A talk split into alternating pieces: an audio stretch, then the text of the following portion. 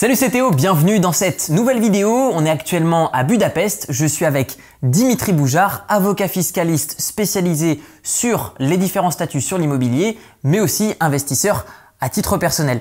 Je vais te laisser te présenter, Dimitri, pour qu'il sache ce que tu fais, ton parcours, d'où tu viens et aujourd'hui où est-ce que tu en es. Merci Théo. Je suis Dimitri Boujard, avocat au barreau de Paris depuis 1995. Je suis titulaire d'un DESS de droit bancaire et financier d'un magistère de droit des activités économiques et investisseur immobilier depuis 2001. Donc j'ai acheté mon premier appartement en 2001 et j'ai créé ma première société civile immobilière d'ailleurs en 2001 à l'occasion de l'achat de cet appartement. Je me suis plus particulièrement concentré sur le droit immobilier depuis maintenant à peu près une quinzaine d'années et sur la fiscalité immobilière pour des raisons évidentes. Je suis investisseur immobilier et euh, je me suis rendu compte que la maîtrise de la fiscalité était indispensable dès lors qu'on voulait investir sérieusement dans l'immobilier.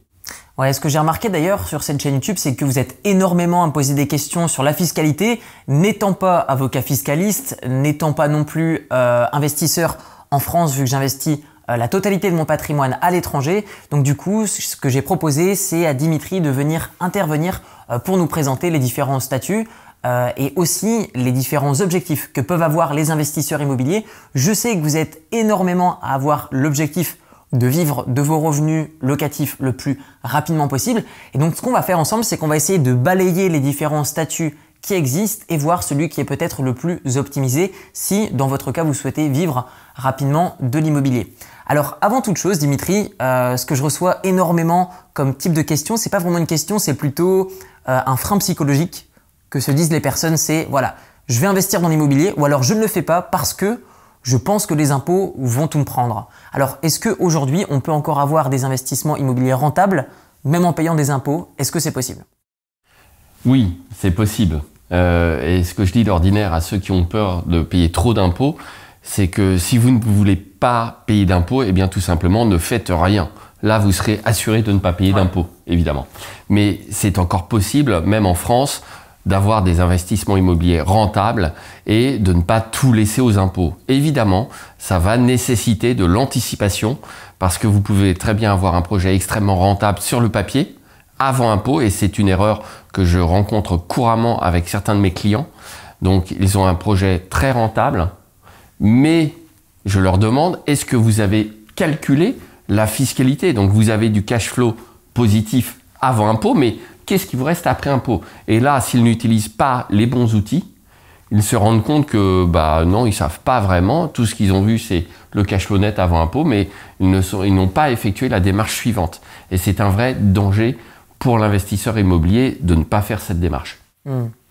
Euh, parmi les personnes qui viennent te consulter, est-ce que tu peux nous donner une vision globale euh, des différents types d'objectifs que ont les investisseurs?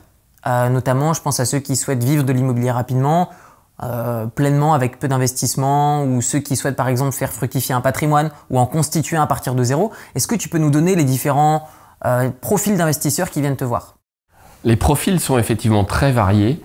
J'ai des gens qui veulent rapidement vivre de leur rente immobilière. Alors, rente immobilière, c'est un terme qui est peut-être un petit peu maintenant galvaudé. En tout cas, de leur revenu immobilier. Euh, donc clairement, j'ai une part de ma clientèle qui souhaite vivre rapidement de ses revenus immobiliers. J'en ai une autre qui souhaite tout simplement compléter une activité professionnelle par de l'investissement immobilier et par des revenus complémentaires parce qu'ils aiment ça. Mhm. Donc la composante euh, euh, intérêt pour, pour l'investissement immobilier est très importante dans ce domaine. c'est loin d'être toujours uniquement une question d'argent. C'est également une question de faire quelque chose qui plaît. Et j'ai remarqué qu'il y a beaucoup de gens à qui ça plaît d'essayer de trouver un appartement, de négocier, de faire de la décoration, de se plonger dans les méandres de l'optimisation des réservations via les différents logiciels, etc. Même avec certains euh, vont jusqu'au Yale de management et donc ajustent leur prix. Et il y en a qui adorent faire ça. Donc, on a toute cette catégorie. On va avoir des investisseurs un peu plus traditionnels vont vouloir plutôt faire de l'investissement moyen-long terme patrimonial, notamment dans un but de constitution et de transmission de patrimoine pour les enfants. Donc ça, j'en ai aussi une grosse part. J'en ai qui souhaitent mixer les deux stratégies. Donc ça, c'est particulièrement intéressant parce qu'on a beaucoup de solutions dans ce domaine. Et ce que j'aime bien dans cette histoire, c'est la diversification du risque. Tout miser, par exemple, uniquement sur une certaine niche peut parfois être dangereux si jamais la législation vient à changer. C'est un exemple. Euh, donc, euh, je vais avoir aussi des, débutants. Donc, euh, il m'est déjà arrivé de recevoir un jeune clerc de notaire qui n'avait pas encore acheté quoi que ce soit, mais qui justement, parce qu'il était déjà un peu dans le milieu, voulait éviter de commettre des erreurs avant d'acheter le premier bien. Donc c'était une excellente démarche. Et je vais avoir des, personnes beaucoup plus confirmées qui, elles, vont viser des stratégies euh, de montage de sociétés, euh, que ce soit des sociétés civiles immobilières, des sociétés commerciales d'exploitation. On voit maintenant beaucoup euh, se, développer des conciergeries, donc un domaine connexe à l'investissement immobilier, mais qui ne nécessite pas de faire de, de, gros, de gros prêts. On voit se monter aussi des sociétés de sous-location immobilière. Donc tout ce domaine, en fait, est global et ces investisseurs plus chevronnés vont aller parfois jusqu'à la mise en place d'une holding pour ceux qui ont des sociétés commerciales d'exploitation qui génèrent beaucoup de cash à côté. Euh, on peut vraiment faire de, la véritable ingénierie patrimoniale, euh, non plus centrée uniquement sur l'immobilier, puisque bien souvent ça déborde. Alors maintenant, quand même, il faut bien voir que, à mon sens, l'immobilier est un des investissements les plus sûrs qui soient. Ouais, je suis assez d'accord. Pour ma part, je suis investisseur à titre personnel depuis à peu près, ça fait trois ans. Et euh, voilà, j'ai investi dans plein de choses différentes. Mais là où est-ce que j'ai concentré mes investissements, ça va être sur les investissements immobiliers locatifs pour tout simplement sécuriser mes revenus. Que vous soyez aujourd'hui euh, salarié, euh, que, vous soyez, peu importe vos positions, cadre, que vous soyez indépendant, que vous soyez même investisseur, peut-être que vos revenus fluctuent, et euh, l'immobilier, pour moi, ça a été un moyen de me sécuriser, de me reposer sur ces revenus et vraiment d'utiliser les revenus de mes entreprises pour euh, simplement financer des projets immobiliers. Alors, il y a beaucoup de personnes qui nous regardent, Dimitri. Leur objectif, je le pense, c'est de réaliser un premier achat.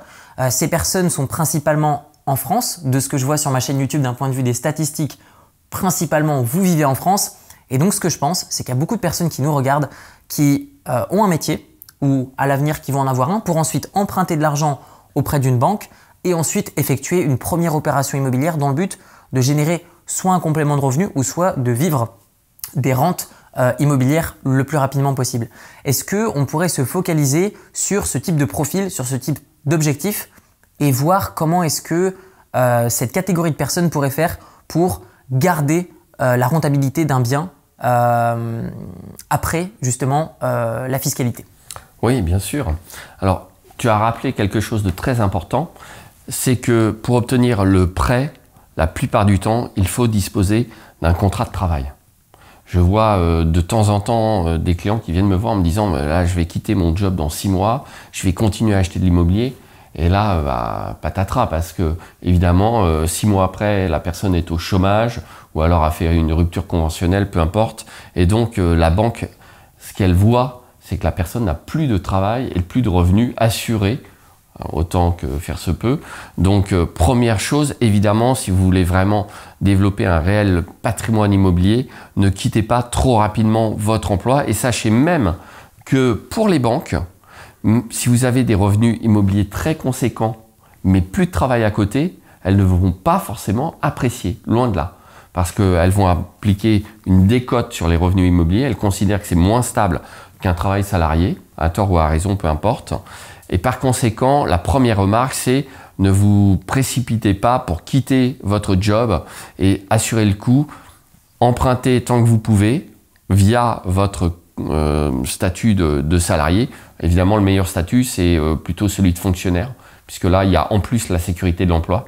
Donc euh, ceux qui ont actuellement ce statut de fonctionnaire sont vraiment privilégiés pour pouvoir investir dans l'immobilier. Alors maintenant, pour répondre plus précisément à ta question, actuellement, euh, il est clair que le, meilleur mode d'exploitation, c'est la location meublée. La location meublée est une sorte de, niche fiscale, entre guillemets, encore une fois, euh, parce qu'elle permet d'avoir des revenus locatifs et de déduire énormément de charges, euh, suivant un mécanisme que je vais décrire un petit peu, de façon à générer un résultat fiscal négatif avec du cash flow positif. Et c'est grâce à ça qu'on va pouvoir, les premières années au moins, vivre en partie de ces revenus immobiliers. Donc pour euh, résumer euh, schématiquement, vous allez avoir les loyers et de ces revenus locatifs en meublé, les loyers, vous allez déduire déjà les frais de notaire. Donc euh, c'est vraiment quelque chose de très important.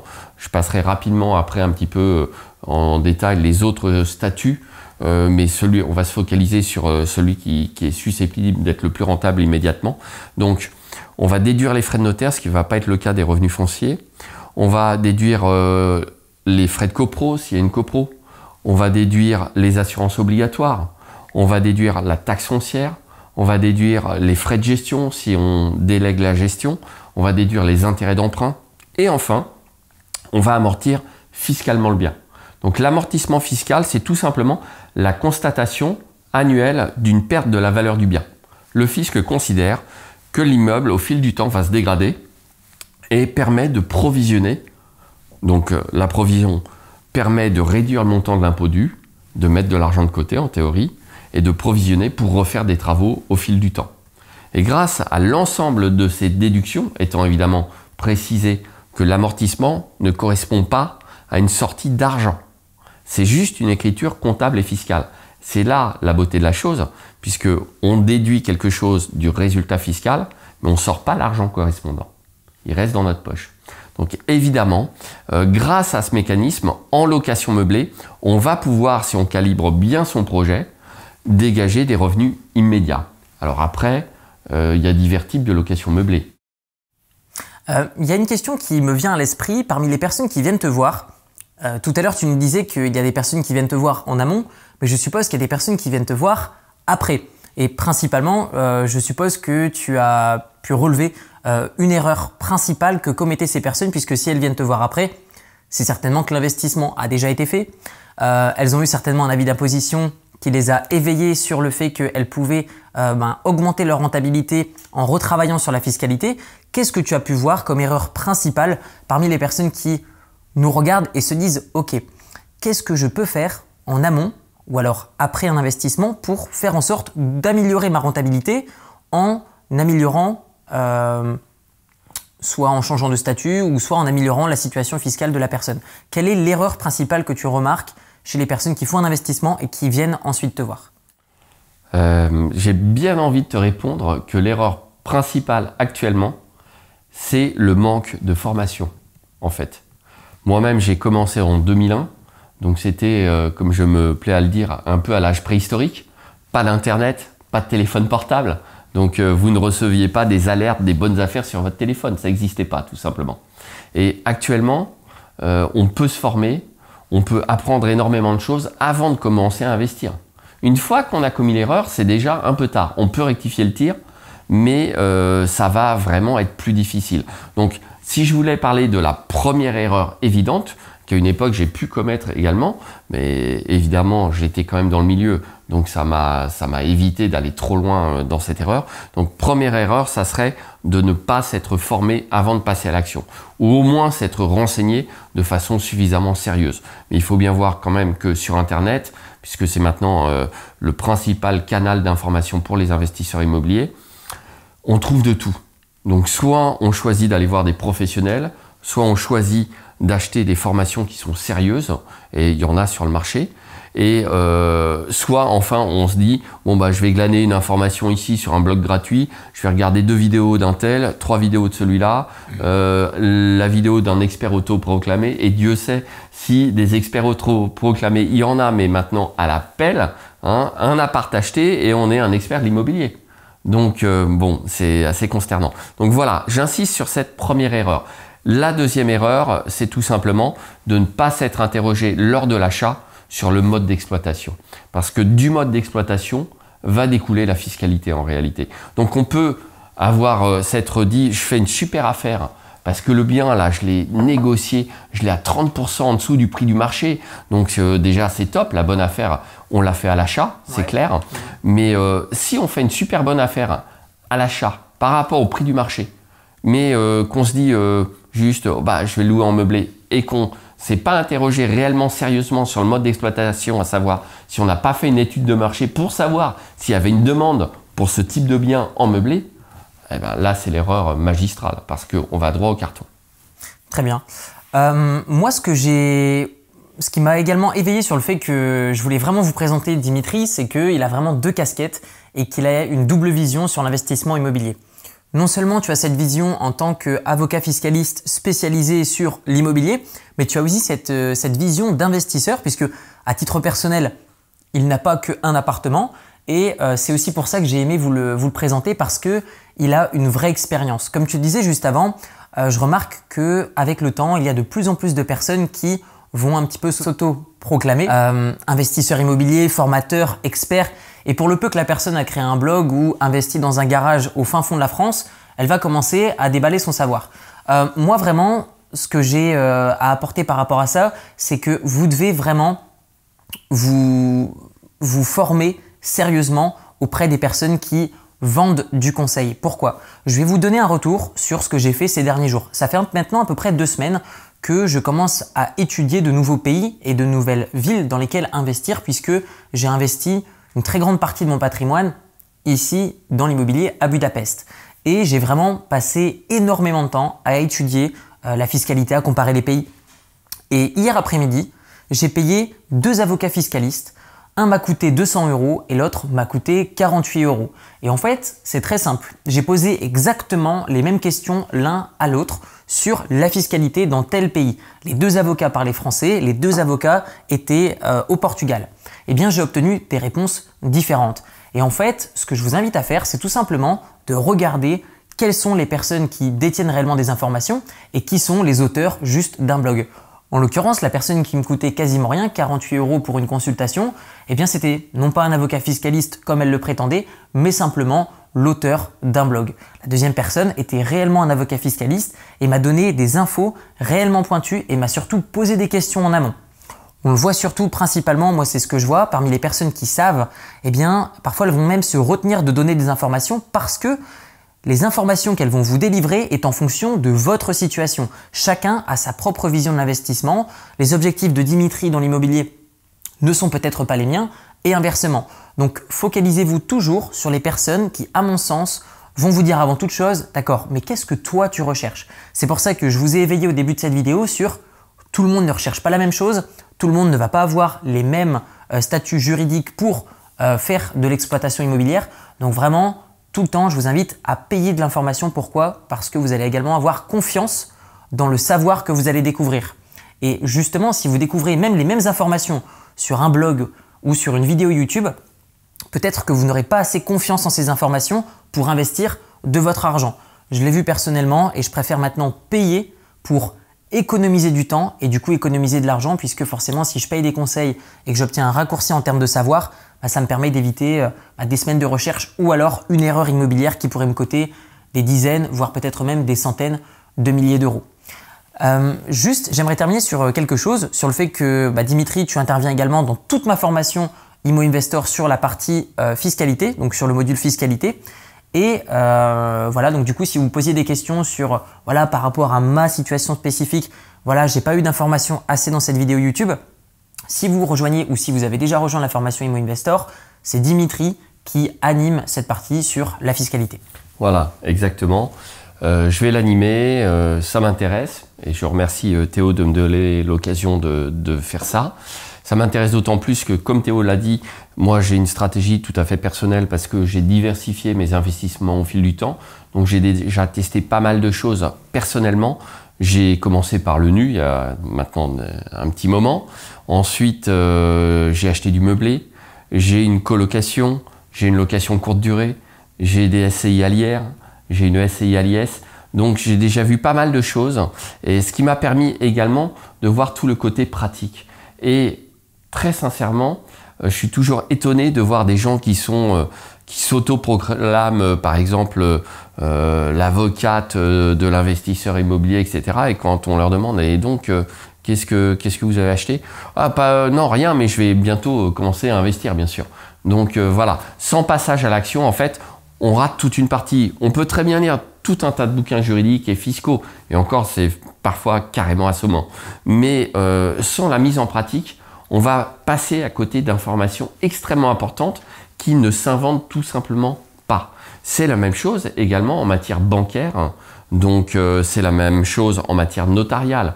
Euh, pour donner un, conseil par exemple tout à fait pratique dans le cadre de, cette vidéo, j'invite tous les investisseurs à systématiquement se faire accompagner de leur propre notaire pour signer les compromis. Pourquoi? Parce que leur notaire va défendre leurs intérêts. Si vous prenez l'avocat du vendeur, il est extrêmement rare que le, pardon, le notaire du vendeur, il est extrêmement rare que le notaire du vendeur dise au moment de signer devant son propre client qui est le vendeur, dise à l'acheteur ne signez pas là, il y a un problème, machin, etc. Qu'est-ce qu'il va faire le plus souvent? Il va essayer de biaiser ou il va passer sous, silence en se disant bon bah bon euh, voilà, c'est pas très grave, etc. Et je vois assez régulièrement des catastrophes dans ce domaine parce que euh, systématiquement, quand il y a un problème, je demande est-ce que vous aviez votre propre notaire Ah bah non, on a signé le compromis en agence. Bon, alors déjà en France, euh, franchement, euh, le compromis est quelque chose de très très réglementé. Et les agents immobiliers, c'est comme des avocats, il y en a des très bons, des très mauvais, et il y en a aussi qui sont des filous. Donc, très concrètement, l'agent immo, qu'est-ce qu'il veut faire? Il veut vendre. Exactement, exactement. Donc pour ça, parfois, il est un petit peu filou. Et euh, un exemple, ça va être de ne pas remettre forcément tous les documents obligatoires avant le compromis et de les remettre le jour du compromis parce que peut y avoir des infos un petit peu embêtantes qui risqueraient de mettre la puce à l'oreille à l'acheteur. Ça, c'est vraiment limite comme procédé. Je le vois encore trop régulièrement. Euh, tandis que le notaire, lui, il va dire de toute façon à son confrère, on ne peut pas signer, j'ai pas reçu tous les documents. Voilà. Donc c'est le genre de conseil pratique que quelqu'un qui reste dans la théorie euh, ne pourra jamais donner. Et ça vraiment, euh, moi, euh, dans une formation comme la tienne, je pense que ce sont des choses extrêmement importantes également à dispenser. Donc je vais me faire un plaisir de parler du juridique, du fiscal et également d'élargir sans doute un petit peu le sujet sur des sujets comme l'abus de droit fiscal ou des choses que, sur lesquelles on n'éveille pas assez l'attention des investisseurs. Donc vraiment de la valeur ajoutée dans cette formation. Très bien. Bah, en tout cas, merci beaucoup Dimitri bah, d'être venu à Budapest pour avoir fait le déplacement, puisqu'il a fait le, il a fait le déplacement pardon, de la Corse, vu que hier tu étais en Corse. Oui, c'est ça. Tu es venu aujourd'hui à Budapest et tu repars demain.